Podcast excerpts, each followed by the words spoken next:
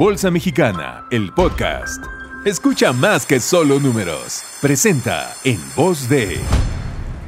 Hola, ¿qué tal? Soy Alberto Maya, responsable de comunicación corporativa de la Bolsa Mexicana de Valores. Bienvenidos a otro episodio de Bolsa Mexicana, el podcast, en la sección En voz de.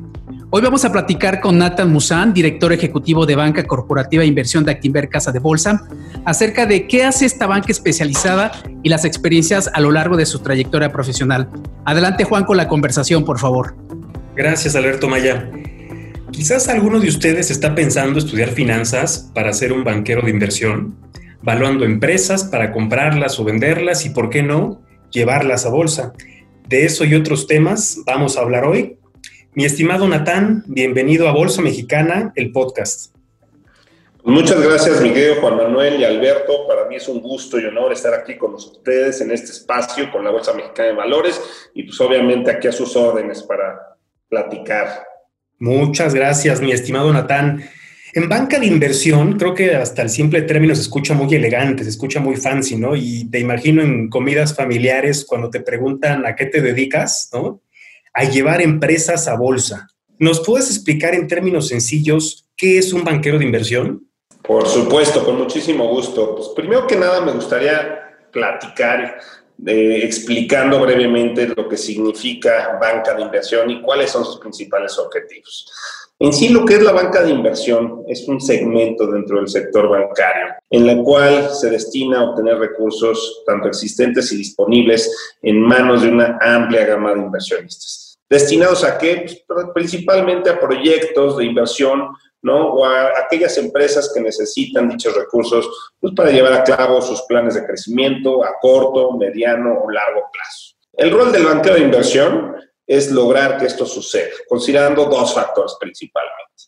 Trabajar en condiciones necesarias y adecuadas para que una empresa y un inversionista pues, se sientan cómodos y de alguna forma pues, eliminen todos los riesgos inherentes a la operación y de alguna manera eh, tener cierta confianza eh, del lado de las emisoras y de los inversionistas para continuar creciendo una base amplia en el tema de seguir fomentando la creación de valor de las empresas y por el otro lado obtener recursos disponibles. Y en segundo lugar, pues establecer un precio justo, conveniente. Es decir, muchas veces las empresas nos buscan, pues, ya que requieren de cierto financiamiento, ya sea vía deuda o capitales, ¿no? Lo que nos explican tradicionalmente en clases de finanzas 1, ¿no? En el cual, pues de un lado tenemos los pasivos, que es la deuda, y del otro lado tenemos el capital. ¿No? Eh, entonces, lo que tradicionalmente la banca de inversión pues, ha sido desligada en, diversas ocasiones de lo que es la banca eh, comercial tradicional, ¿no? Aquellos bancos grandes que tienen objetos sociales distintos. Muchas veces lo que hace la banca comercial tradicional, pues va enfocada a pequeños ahorradores. Nosotros nos enfocamos en la banca de inversión a aquellas empresas que tienen un potencial de creación de valor. Ahora bien, ¿cómo se da todo esto? Las empresas, primero que nada, tienen su primera capitalización, ¿no? O levantamiento de capital a través de sus socios, ¿no? Los que fundan la empresa y la crean. Eh, después, a través de algún inversionista o socio institucional que en un futuro crea en la empresa y decida pues, realizar una inversión a cambio de un porcentaje accionario, esto se realiza por la mayor parte de las ocasiones de manera privada. Una vez que sucede esta segunda capitalización, la compañía pues buscará o no endeudarse para financiar su operación o su crecimiento. Nosotros muchas veces nosotros apuntamos a que ese crecimiento pues, sea de manera, ya sea de manera orgánica o inorgánica. Lo más conveniente es que lo hagan, dados los beneficios económicos que finalmente representa contar con una mezcla adecuada de capital y deuda dentro de sus mismos balances. Eh, esos primeros financiamientos, de hecho, se adquieren, eh, que adquieren las empresas, son créditos bancarios o préstamos con partes relacionadas. Ahora bien, cuando una empresa tiene un buen posicionamiento, una buena historia de éxito que contar, cifras que soporten la operación, una estructura sólida, un equipo directivo robusto y que asegure la permanencia de la empresa, así como de un órgano que tome decisiones de manera institucional, mejor conocido en el argot financiero como un gobierno corporativo, en ese momento es cuando la empresa pues, cuenta con las herramientas necesarias para buscar recursos para financiarse a través del mercado público, a través de la Bolsa Mexicana de Valores. Ahora, esas empresas buscan el financiamiento en el mercado público, ¿para qué?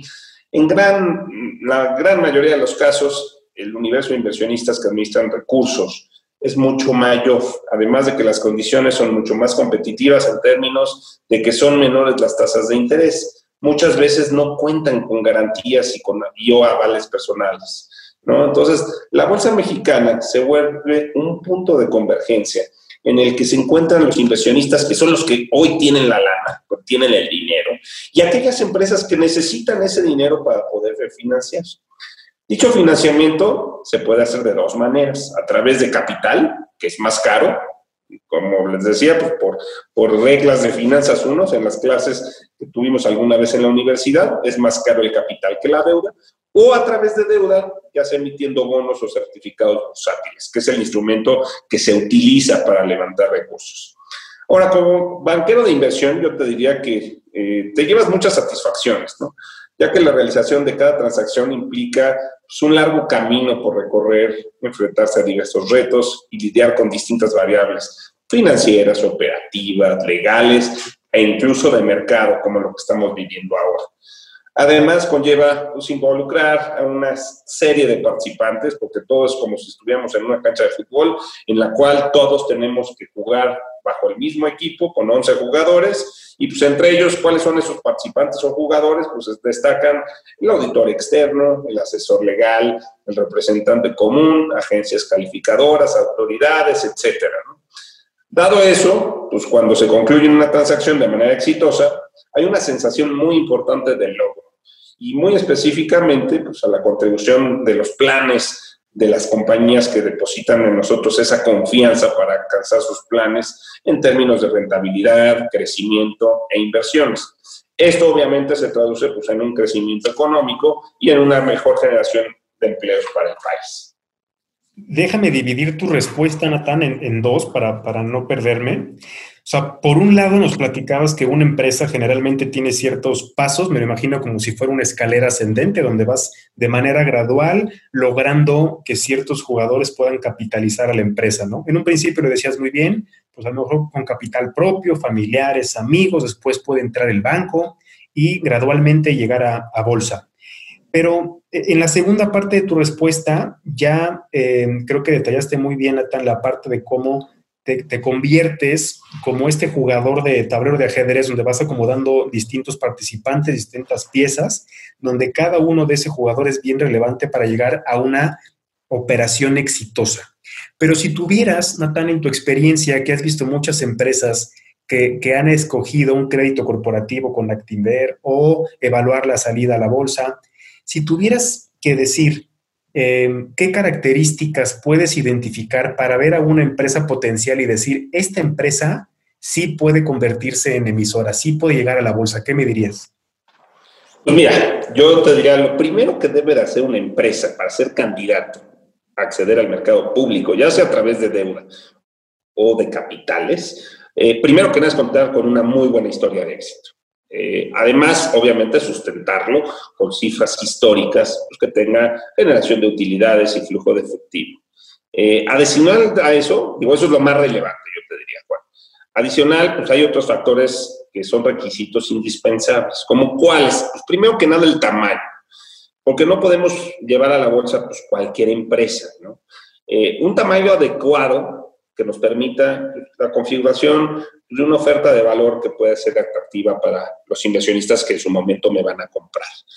¿Qué estamos hablando en términos de montos? Pues un mínimo de 100 millones de pesos de vida, que es la utilidad de operación antes de pagar eh, intereses y gastos financieros, eh, para el caso de deuda. Y para el caso de capitales, pues yo te diría que la empresa debe tener al menos pues, 500 millones de pesos de vida. ¿No? las emisiones de tamaños muy pequeños realmente no van a permitir una buena pulverización entre las distintas posturas de inversión, lo cual hace que sea poco atractivo para los inversionistas. Por lo general, ningún inversionista quiere ser mayoritario en una inversión y por lo tanto, pues esos inversionistas institucionales, que son los que realmente participan en este tipo de transacciones, como es el caso de las AFORES, fondos de inversión, compañías aseguradoras, tienen establecidos ciertos montos mínimos de inversión para poder participar. Ahora, ¿qué necesitan? En segundo lugar, un gobierno corporativo robusto. ¿Qué significa eso? Que las empresas necesitan tener armado un consejo de administración que es el que tome las decisiones, no dejarlo al principal accionista o al grupo de accionistas, que como sabemos las empresas en México normalmente son familiares. Eh, ese órgano que tome decisiones debería contar también con consejeros independientes, es decir, que no tengan nada que ver en temas de la empresa, ni que sean de alguna manera accionistas, ni que formen parte del equipo directivo. Además, este, este órgano o este órgano supremo, que es el Consejo de Administración, va a tener que estar respaldado por ciertos comités que apoyen en su gestión, como es un comité de finanzas, un comité de auditoría, de control interno, prácticas societarias, etc. Tercer punto, necesita tener un nivel de deuda adecuado. No cualquier empresa es candidata si no tiene un adecuado nivel de endeudamiento, tanto para su sector como para la misma empresa, para cubrir con sus obligaciones financieras. ¿Eso qué significa? Que las empresas no es mala la deuda. Muchas veces algunos ven como la, deuda algo malo y no. Al contrario, siempre y cuando tengan la capacidad de generación de flujo de efectivo para pagarlo en tiempo y forma. Por ejemplo, una razón financiera que nosotros usamos mucho es la deuda neta entre el Para ello, pues necesita tener pues, una deuda razonable en términos de, esa cifra, pues que sea de menos de 3.5 veces su deuda. Eh, otro de los requisitos, y eso es más por un tema de regulación, eh, es que tenga estados financieros dictaminados por un auditor externo de los tres últimos ejercicios fiscales, es decir, de los últimos tres años. En este caso, por ejemplo, si hablamos de una empresa que quisiera colocar ya sea deuda opciones en el mercado de valores eh, a fechas recientes, pues necesitaríamos todo lo que es los estados financieros de 2018, bueno, 17, 18 y 19 y una revisión limitada de lo que va del ejercicio del año 2020, ¿no? Y necesitamos que esos estados financieros cuenten con eh, normas internacionales, mejor conocidas como IFRS. Y eso es por regulación, no es algo que nosotros como banqueros hayamos eh, predeterminado. Y finalmente, y ese es ahí muchas veces donde nos atoramos con empresas eh, familiares principalmente, es que estén con la disponibilidad de revelar su información. ¿No? Este punto yo te diría, Juan, que es de los puntos principales y de los mayores obstáculos que nos hemos enfrentado dentro de la carrera profesional, para que empresas familiares en las que no están acostumbradas a que les revisen sus números, ¿no? De alguna manera que esas cifras sean de carácter público, este, en otros casos, por ejemplo, a las compañías tampoco les gustan que sus competidores tengan accesos a, ese tipo de, ese tipo de información financiera, ¿no? Ya que muchas veces pueden llegar a decir pues, márgenes, costos e incluso detectar algunos proveedores o clientes claves de la compañía, ¿no? Este, que muchas veces las empresas familiares mantienen con carácter de confidencialidad. Eh, sin esa información, realmente para el mercado es sumamente complicado poder acceder si no revelamos esa información. Ahora, es importante también mencionar que no toda la información que se revela ¿no? son las fórmulas secretas, ¿no? Es decir, eh, hay información que sabemos que es sensible, que es clave dentro de la estrategia del negocio de la empresa y que esa sí se va a poder mantener como confidencial.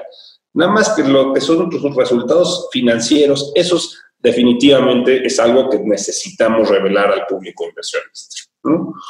Eh, respecto al proceso, también me preguntabas, para volverse públicos y para poder acceder a la Bolsa Mexicana de Valores, fondearse a través de este mercado, una vez que detectamos a una compañía que cuente con todos estos atributos que mencioné, generalmente primero es a través de deuda, ¿no? Este, es como el paso natural y ya después lo veríamos a través del mercado de capitales. Actinver, aquí como su banco de inversión, lo que hacemos es que acompañamos a la empresa durante todo el proyecto. Es decir, desde que arranca eh, la propuesta en que convencemos a los clientes, les decimos todos los atributos y beneficios que llegan, invertir en el mercado de valores, hasta que culminamos con la exitosa colocación y la obtención de los recursos. Es decir, hasta que yo la empresa le entrego un cheque con los recursos que requiere para seguir creciendo. ¿no? Este, entre los principales eh, pasos de este proceso y en los cuales nosotros buscamos siempre posicionarnos como el asesor de cabecera de las empresas, pues destacan los siguientes, ¿no? Pues nosotros, por ejemplo, hacemos desde seleccionar a todos los participantes que van a acompañar a la empresa en este proceso. Es decir, como decíamos, al abogado, a las agencias calificadoras en el caso de deuda, al representante común, que es una figura que utilizamos que va a velar por los intereses de los inversionistas, a, en su caso de una estructura, al administrador maestro, etcétera coordinamos el equipo, es decir, nosotros coordinamos a todos los jugadores, todos los que acabo de mencionar, y nosotros les planteamos los tiempos objetivos durante todo ese proceso. Eh, generamos y revisamos en conjunto con la compañía y los abogados todos los documentos que se requieren para poder soportar la transacción.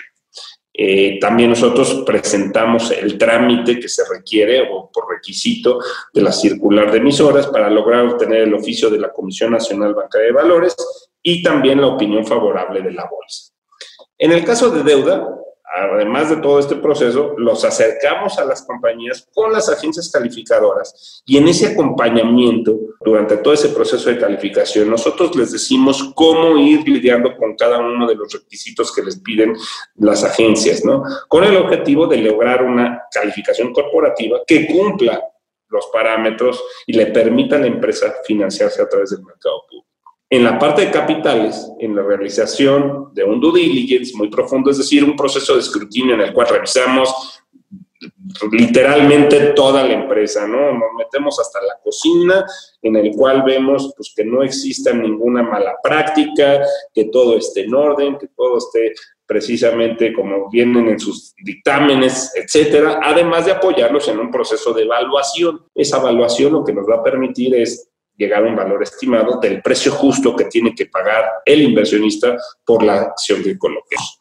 Seguido de eso, también nos apoyamos, obviamente, con todo el tema de promoción. Nosotros los llevamos eh, de roadshow, que así se conoce, es decir, nosotros les ayudamos a preparar una presentación para inversionistas, los acompañamos a que ellos platiquen su historia de éxito y que ellos sean los vendedores de su misma historia para finalmente pues ya llegar a un proceso de construcción del libro y finalmente eh, la liquidación y el cruce de los valores. Para nosotros, al final esto pues, se, da en un entorno, pues la verdad, muy, muy objetivo para la empresa y siempre con la satisfacción de poder llegar al campanazo final en Bolsa Mexicana de Valores y dar el anuncio a todo el mercado de que la transacción ha sido todo un éxito. Comentaste, Natán, seis temas para poder seleccionar a, una empresa y poder convertirla en emisora. ¿no? Decías, uno, que tenga una historia de éxito, historia también de crecimiento. Dos, el tamaño. Tres, que tenga niveles de... Aquí, aquí el tamaño sí importa, ¿eh? Perdón. Aquí el tamaño, así es, Natán, aquí el tamaño sí importa y mucho, pero principalmente por lo que platicabas del tipo de inversionista, ¿no? O sea, nos preguntan mucho y en, giras que hemos hecho, ¿no? Recordarás algunas hace no mucho tiempo, inclusive no en el área metropolitana, donde nos preguntaban en qué parte de la regulación se incluye el, tamaño de la empresa. Y decíamos, pues no es un tema regulatorio, hay una cláusula ahí que te habla un poco del, del mínimo para una empresa en capitales, que realmente es un piso bastante razonable, pero creo que la respuesta, como bien dijiste, Natán, va más enfocada a que el día de mañana cuando busques inversionistas institucionales como las Afores que comentabas, ¿no? Tuvieran el espacio, el tamaño para poder invertir en empresas. Entonces, uno, el, tamaño. Dos, la historia. Tres, gobierno corporativo, que yo creo que también es uno de los grandes temas que, necesitamos mejorar en, las empresas en nuestro país. Cuatro, el nivel de endeudamiento. Cinco, que la información financiera esté auditada. Seis, coincido contigo, la apertura de información, la transparencia. Entonces, pareciera que son varios temas que tienen que alinearse, pero estoy seguro, Natán, que hay en, tu historia, en Actimber en los últimos años, y yo conozco algunas, de éxito, pero también mezclado con mucho reto. ¿Nos puedes compartir alguna historia en concreto? Decir, mira, esta empresa la tomamos de este tamaño, la acompañamos y al final salió, salió a bolsa.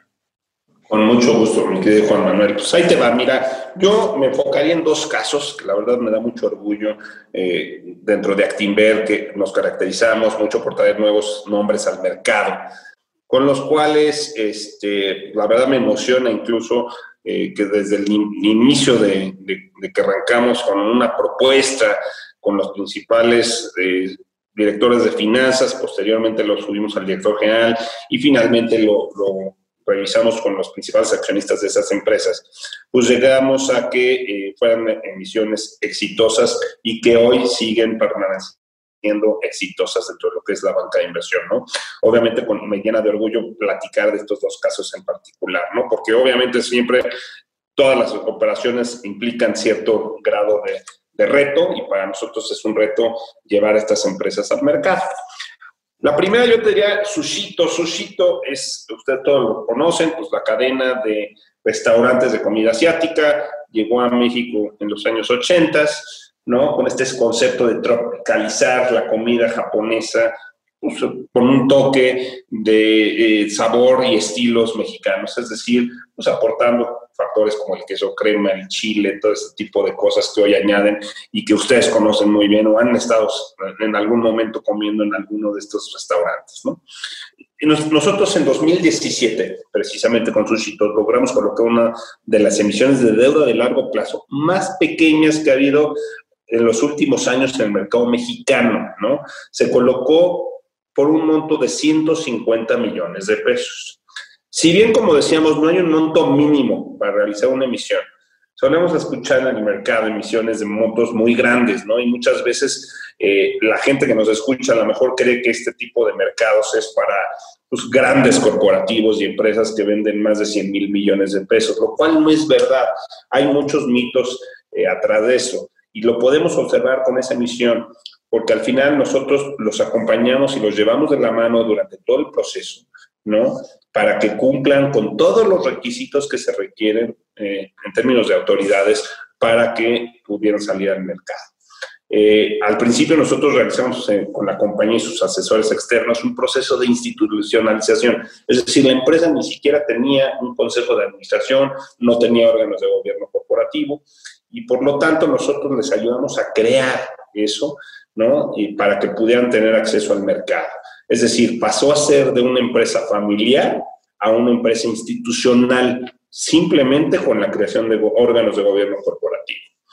Eh, a pesar de ser una emisión pequeña, contó con la participación de una de las AFORES, que acuérdense que las AFORES son 10 AFORES las que hoy tenemos en el país y son uno de los grandes inversionistas porque acumulan el ahorro de los trabajadores que participamos y que de manera cotidiana estamos cotizando dentro de lo que es el ahorro nacional. Eh, esta emisión, eh, ¿para qué le sirvió a la compañía? Primero que nada, pues para que la conocieran. ¿Para qué? Para que también los créditos y el financiamiento que ellos tenían con otros bancos eh, fuera este mucho más beneficioso en términos de que les liberamos las garantías reales que tenían. Ellos tenían crédito con aval, bueno, con garantías hipotecarias, ¿no? con avales personales de la misma accionista. Entonces nosotros logramos liberarles las garantías, quitar avales personales que tenían y logramos un plazo mucho más cómodo, ¿no? Es decir, colocamos a cinco años con un solo pago de principal en la fecha de vencimiento y a una tasa de interés que resultó muy atractiva para ellos en ese momento, que fue de 10 más 280 puntos básicos. Ese fue el caso de Sushito. Otra de las historias que me gustaría platicarles es la de Círculo K, eh, que también supongo que ustedes pues, han ido alguna vez a comprar pues, desde una, eh, de una botella de agua, una cerveza o a lo mejor hasta una cajetilla de cigarros, ¿no? Pero fue la primera empresa dentro del sector de tiendas de conveniencia que emitió valores en el mercado público y eso fue en 2018, es decir, hace un par de años. Ellos actualmente, digo, Círculo K tiene alrededor de 1.200 tiendas, más o menos, y cuentan con un contrato de franquicia maestra con Circle K en Estados Unidos. Eh, colocar este nombre ¿no? en un sector donde a pesar de que hay muchos jugadores y un líder indiscutible como es el caso de Oxxo, no fue tarea sencilla. Este, llevó ciertos retos implícitos porque es inevitable la comparación, o sea, siempre nos comparaban o con Oxxo o con 7-Eleven principalmente. Y, ahí otra vez volvemos a que el tamaño se importa. Pero ahí es cuando debemos de hacer que las cosas sucedan, explicarles cuáles son las fortalezas, las fortalezas de la compañía y su propuesta de valor, ¿no? Para diferenciarlos y hacer que forme parte de los portafolios de inversión de los distintos inversionistas. En el caso de Círculo K, logramos colocar un monto de 1.282 millones de pesos a un plazo de cinco años y a una tasa de interés muy atractiva para el emisor que fue de 10 más 250 puntos básicos, ¿no? donde a su vez también les liberamos todas las garantías que tenían contratadas bajo un crédito sindicado.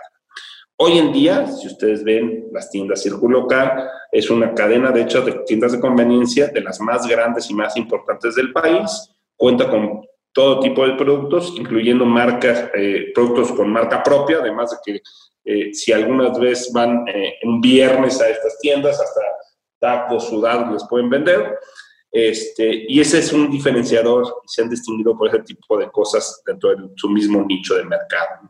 A pesar de ello, y, aprovechando la coyuntura de hace un par de años, eh, aprovechando la reforma energética que formalizó algunas alianzas estratégicas con algunos grupos gasolineros, ellos hicieron una alianza con estas cadenas para expandir sus tiendas dentro de las estaciones de servicios y también aprovecharon la comercialización de combustible, ¿no? Dentro de otro nicho de mercado, pero la verdad es que les ha ido muy bien a raíz de la colocación. Entonces eso, pues al finalmente nos llena de orgullo y son dos casos que yo quería compartirles, que la verdad es que han sido muy satisfactorios tanto a nivel personal como profesional. Y además, Natán, si me permites, diste dos ejemplos de campanazos que tuvimos en la bolsa, muy divertidos para las personas que nos están escuchando. Cuando digo campanazos, nos referimos al evento donde celebramos que una empresa, un nuevo nombre llega a bolsa y lo hacemos o lo hacíamos, ¿no? Antes de COVID en el balcón del piso de remates y volábamos un dron, etcétera. Por ejemplo, en el caso de Círculo K, y hace un par de semanas tuvimos un evento, invitamos a Carlos Kalash para que platicara un poco su experiencia y le decía que ese campanazo fue muy divertido porque Círculo K montó prácticamente, y recordarás Natán, montó este, una tiendita ¿no? En, la bolsa. Entonces todos los periodistas estábamos felices y los invitados porque pues agarrabas unas gomitas y luego unos cacahuates y muy divertido. Y, y en el caso de Sushito, te acordarás, Natán, esta también me gusta mucho platicarla y sirve de que les contamos a las personas que nos escuchan el, plan de facilidades que tenemos en la bolsa para nuevos nombres. Cuando, cuando nos reunimos con Sushito, fue en aquel restaurante que estaba en Palmas, que creo que por cierto ya no está. Ya conocimos al equipo de administración, estaban ustedes, estaban también este, el amigo del, del despacho legal, Brian Minuti, y demás y en aquel momento me acuerdo que nos preguntaba mucho Sushito respecto al costo de la bolsa. Entonces yo, investigué un poco, hice la tarea con anticipación, iba también con mi equipo de promoción. Y, y, sabíamos que por el tamaño de Sushito nosotros no les íbamos a cobrar, nosotros bolsa, no les íbamos a cobrar nada de cuota de listado por un plan de facilidades que bien conoces, donde empresas nuevas que lleguen a la bolsa, el costo es cero. Cuando veo que nos preguntan mucho por el tema de, del costo, yo le decía al equipo de Sushito, le dije, mira, vamos a hacerlo mucho más sencillo. Si ustedes se listan, el día del campanazo, regálenos un rollo que tenga el nombre de bolsa o el nombre de financiamiento, algo relacionado a lo bursátil si nos regalan un rollo para los amigos de prensa e invitados, no les cobramos cuota de listado, pero yo con toda la intención de que sabía que de cualquier manera no les íbamos a cobrar cuota de listado, y quizás recordarás el nombre, mi estimado Natán. Recuerdo muy bien, claro. Le pusieron el rollo financiadito. Entonces, financiadito, correcto. Con, cumpliendo ellos y nosotros nuestra palabra, llevaron el rollo y no les cobramos nada de, cuota de listado en bolsa, lo cual creo que también este fue un ganar-ganar y, fue un campanazo muy divertido porque todos estábamos comiendo rollos a las 9.30 de la mañana. Pero ahora, Natán, eso fue hace algunos años y buenas historias que vamos a recordar, pero este año diría que es distinto y se cuece aparte. Este año ha sido retador por donde lo queramos ver y hemos tenido que aprender nuevas formas desde el tema del trabajo remoto, una crisis sanitaria y demás. ¿Cómo percibes desde banca de inversión, Natán, esta parte del crédito con las empresas, salidas a la bolsa? ¿Qué estás viendo actualmente y qué, crees que, no, que vendrá en los siguientes trimestres? Pues mira, yo, como sabes, mi querido Juan Manuel, en general, pues dada la incertidumbre a nivel global por el tema de la pandemia de COVID-19, así como dada la incertidumbre inherente a México por su actual entorno geopolítico y económico, pues los mercados se han contraído y todos los inversionistas pues, han estado muy temerosos ¿no? ante la situación actual. Incluso los mismos inversionistas para participar en alguna transacción se, se han vuelto más selectivos y conservadores en la toma de sus decisiones. Eh, y eso te hablo de a nivel tanto los institucionales, como son las AFORES, fondos de inversión, compañías aseguradoras, como las personas físicas que tienen una cuenta de inversión en una casa de bolsa. No obstante eso, eh, los recursos de los inversionistas y la liquidez sigue creciendo. O sea, la gente no es que se haya esfumado su lana, al contrario, sigue habiendo mucho dinero en México, pero pues obviamente esta situación pues no les ayuda para tomar las decisiones y, decidirse a invertirlos en algún instrumento eh, del mercado público. Eh, pero, por ejemplo, las AFORES, las aseguradoras, mes a mes, como saben, pues, continúan acumulando recursos y eso les permitiría invertir en diversas compañías a través de estos esquemas. En ese sentido, ¿no? Eh, nuestra opinión es que el financiamiento corporativo hoy enfrenta dos retos importantes para lograr que las compañías tengan acceso a diversos recursos y que estos a su vez se dé bajo condiciones convenientes para las empresas.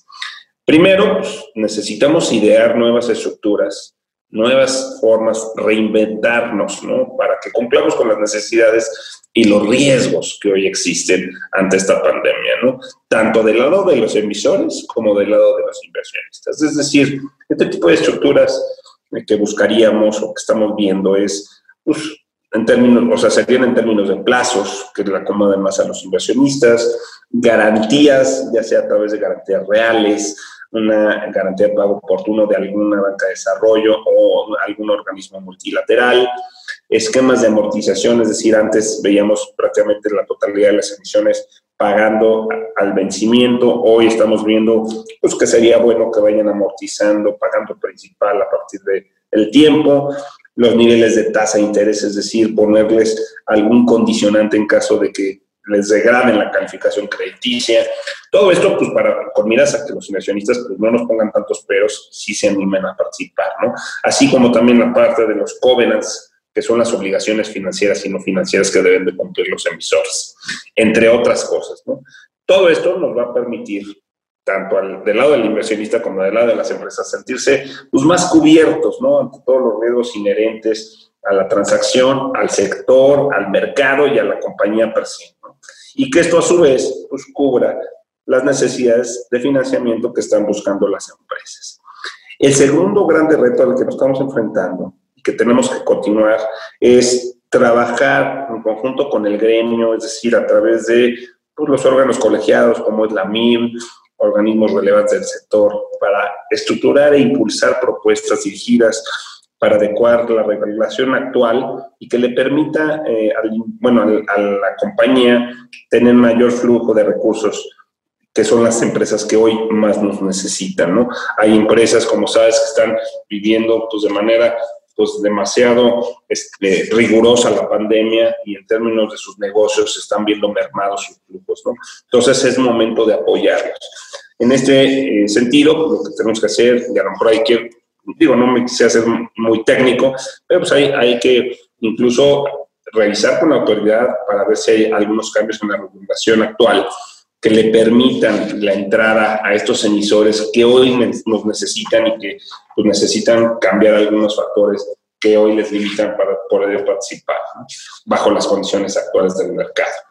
Este, por otro lado, eh, hoy en día existe una gran oportunidad, o sea, derivado de esta pandemia también es una gran oportunidad para los potenciales emisores a fondearse también en largo plazo, no nada más emisiones de corto plazo, es decir, corto plazo le llamamos desde un día hasta un año y de un año en adelante para nosotros eh, bajo el argot financiero lo consideramos como largo plazo.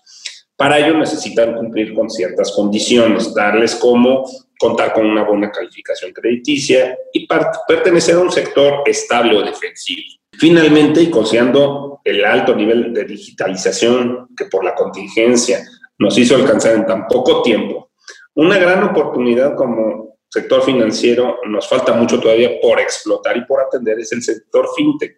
¿no? Ese sector, como sabemos, tiene actualmente una curva de desarrollo impresionante y lleva una dirección clara y sólida hacia el liderazgo en términos del formato que el usuario final gasta su dinero, ¿no? En ese sentido, pues dentro de muy poco, yo estaría pensando en ver casos de éxito de estos emisores pertenecientes al sector fintech, así como casos de empresas que lograron obtener recursos a través de estas plataformas, ¿no? Como es el caso de Cervecería del Barrio, Colimita, entre otras empresas que seguramente ustedes están bastante más familiarizados. Este, básicamente yo te diría que, que es lo que estamos viendo en este momento ante la contingencia.